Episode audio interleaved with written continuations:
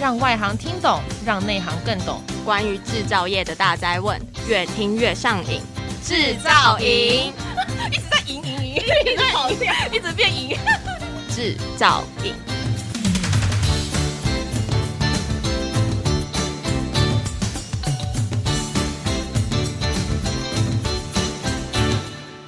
Hello，大家好，欢迎收听专门为我们台湾制造业所推出的 Podcast 节目。我是主持人黄俊杰。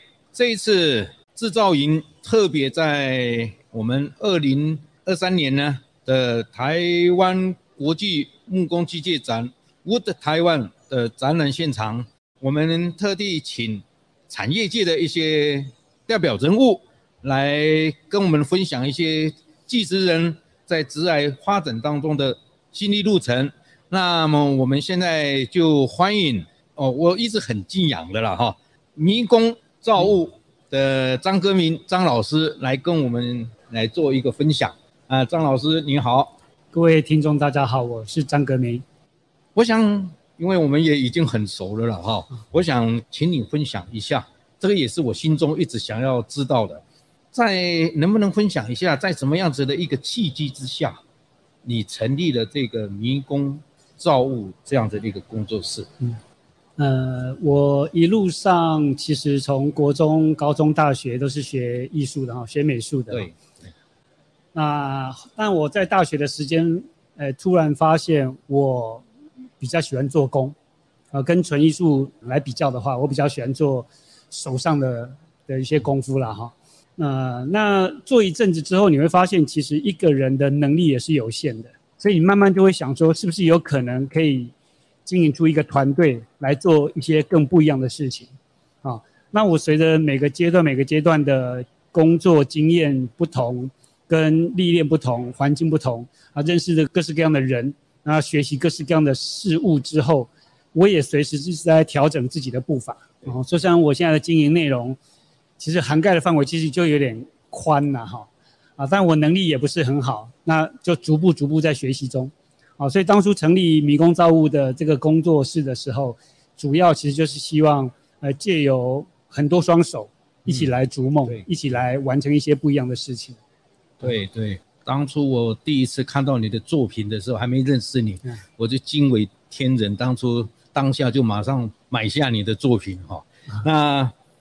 这么样子的一路走来哈，嗯，当然我也是算半个教书人，也半个技术人。你刚才有谈到你喜欢动手，实际上一定会面临一些问题跟挫折，嗯，那我想请你分享一下，就是现在有很多年轻人，他们也来做木工，哦，也来从事这一种工艺的，啊，分享你的这样子的面对这些挫折的时候，你用怎么样子的一个心态？跟你的正念，让你走过这样，给一些想创业的年轻人做一个学习，做一个参考。嗯、呃，其实我们人不管在哪个领域了，我们在运作生命的时候，不可能没有遇到挫折的哈。那这些挫折其实是在帮助你成长的。嗯，好，那你每解决一个问题，你可能就更进一步。那相同的问题，如果说啊，跟你同样是竞争者，他同样可能也会遇到相关的问题。那你解决了，你就比他更超越一步啊！那你遇到十个问题，你遇到十个困难，其实你应该更兴奋才是，因为其他人也会遇到。那当你遇到很多，其实也不用慌张了，一个一个慢慢解决，先从简单的开始。那你也不用说一定要克服多大的困难，其实能每个人能力都有限。你有时候可能在认识个，你可能遇到一个问题，可能苦恼了两三年。也许刚好你在某个契机遇到一个对的人，他在五分钟就帮你解决了，啊，所以其实很多的事情我们乐观的看待，对。啊，那你要有效率的话，就是先解决你擅长能力处理，你你你有有有办法在你有限的能力里面可以解决的问题，对，对，那超过你能力的你也不用强求，啊，路条条大路通罗马了，啊，那每个人应该都有属于他自己的个性跟喜好性向。那解决问题的逻辑方法会不太一样，就顺着自己的心走，不要一开始就用悲观的角度来看待。啊，我一直都都算是比较乐观的人哈，所以我也很喜欢遇到问题。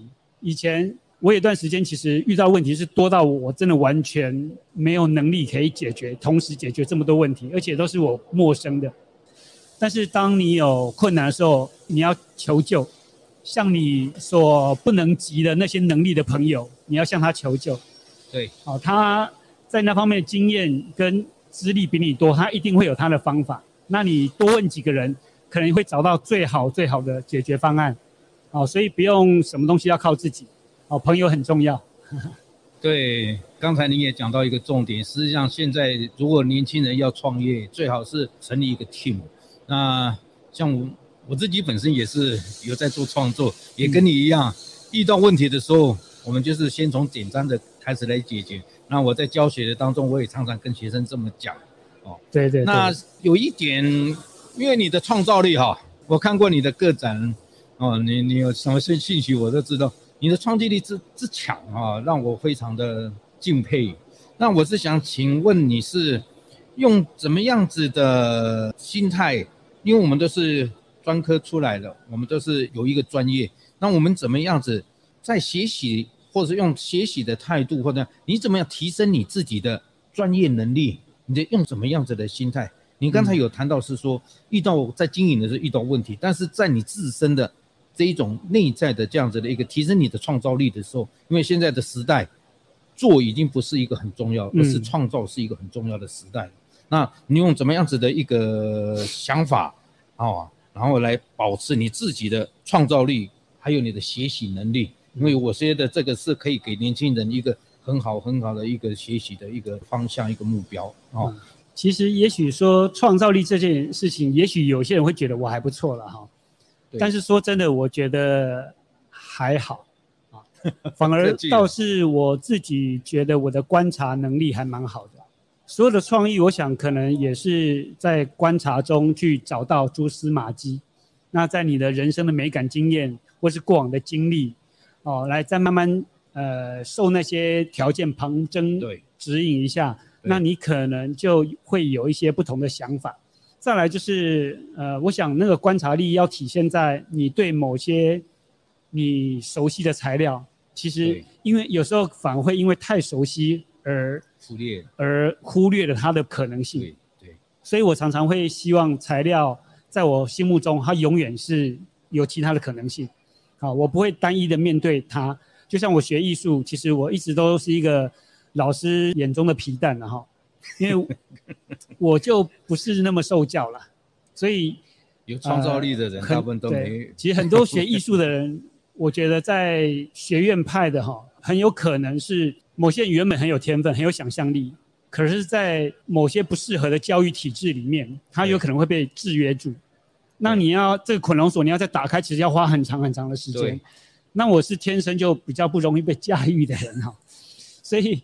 一直以来，我都有一些自己的想法。那遇到材料，呃，慢慢的也会调整自己的心态。譬如像我以前觉得，哎，我的技术慢慢的提升，随着自己技术提升之后，你会开始轻蔑材料，你会觉得我最大，哦，嗯、我我想要变什么样子，它就变什么样子。后来慢慢的随着年纪这几年，我自己在成长，我会发现其实材料的质感，它才是最重要最重要的组成部分。我们人。我们学习的技术跟我们的想法、我们的创意，啊，我们的设计，应该要走在材料的后面。尤其像我们在做工艺这个领域里面的人来说，材料绝对要走在最前面。否则，你技术很强，你要多强？强到其实在这时代，你不可能比 CNC 还强嘛？对，啊，没错。那你如何去把自己的个性跟材料的个性体现出来，而不是做出来是一个了无生趣，然后都是直线，然后材料。一就是一，二就是二，它没有一个，就算同一块材料，它木纹也不太一样。或者说，在某些时候，我也很欣赏日本的某些做法，他们在完成之后，其实他们会再经过老天爷的熟成，对，或是经由使用者继续的让它的表面，表面或是它表面，它或是它的生命继续在成长，继续在调整，对，所以那件作品会永无止境的一直被创作下去。啊，一个杯子摔破了。这个时代，很多人反而喜欢去做补丁，啊，做金扇，让它重新再组合起来。对，也许有缺的，缺的你也许可以再找另外一个材料再补上去。一件作品会有二次创作，哦，第一个创作的人也许是当初制造它的人，第二个创作的人是使用的人，第三个是摔破的人，第四个是在补救回来的人。哦，它会一直延续下去，一直延续下去。对，哦，那生生不息。哦，生就是死，死就是生。对。那佛家的、道家的理论，其实在中国文化的思想里面，体现在器物上，其实常常是用这种方法的。对对。呃，诶，今天谈到我心里面最近一直在思考的一个问题，也就是现在 AI 一直在冲击说说设计，嗯，设计这一方面将来可能会被取代，会被取代。但是我常常在思考的一个问题，就是跟你一样。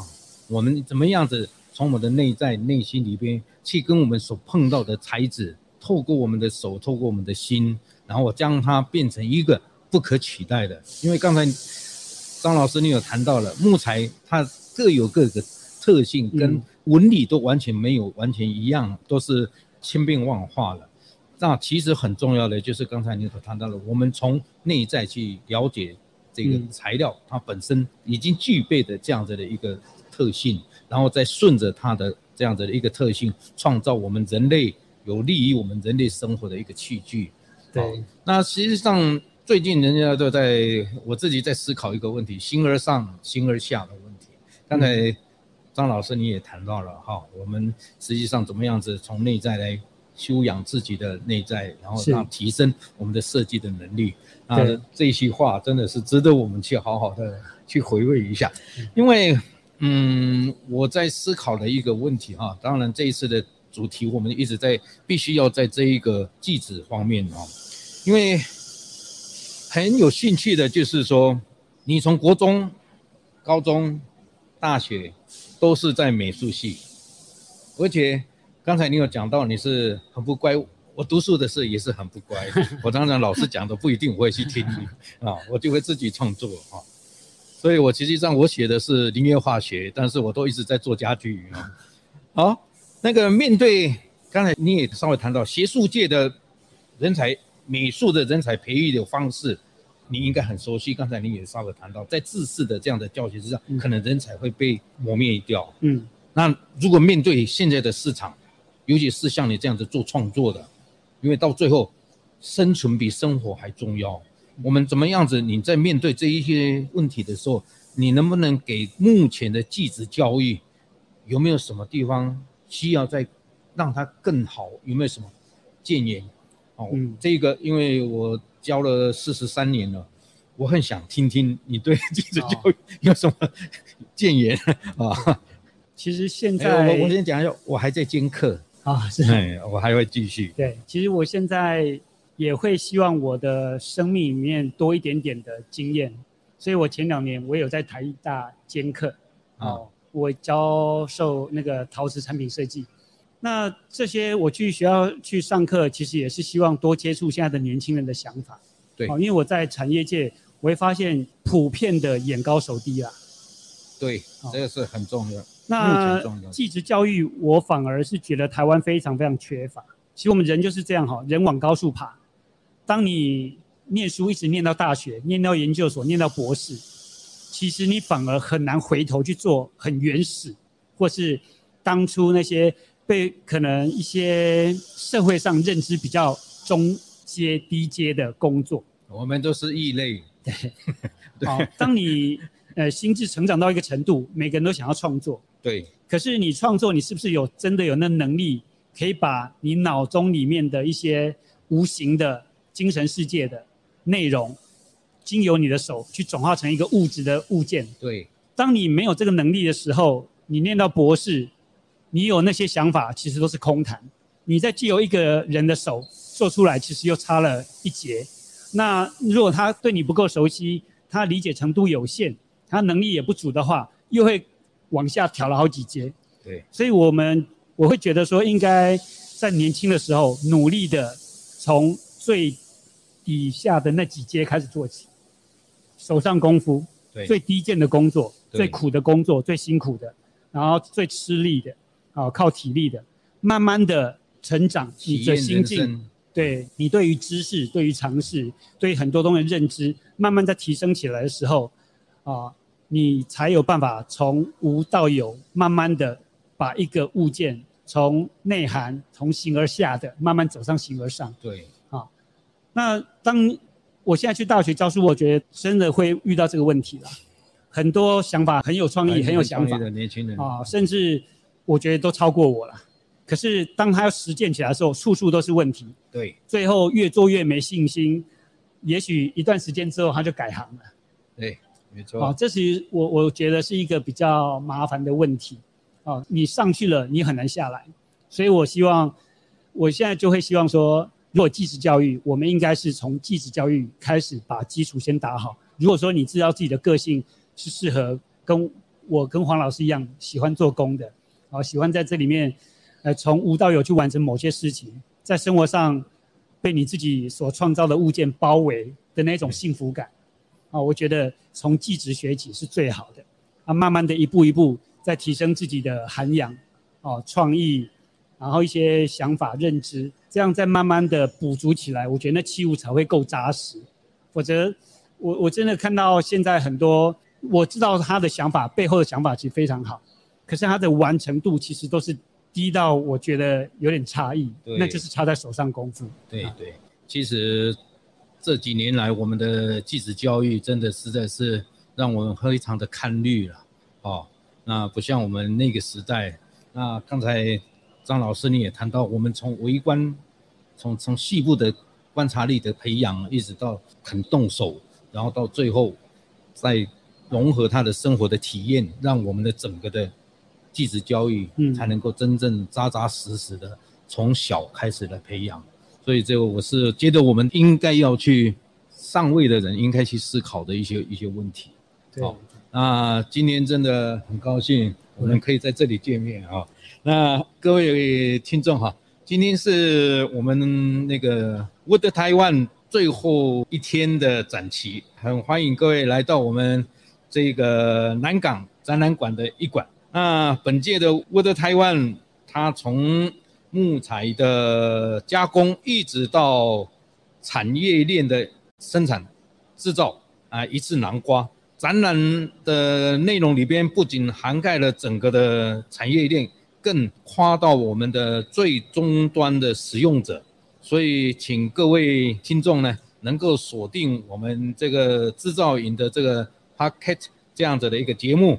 那最后哈，我想请各位呢，能够在这一次的 Good Taiwan 的这样子的一个制造当中呢，总共有四集的特别节目，希望各位听众可以到网站上去看一看、听一听。那最后就是跟各位介绍到这一边最后一集了。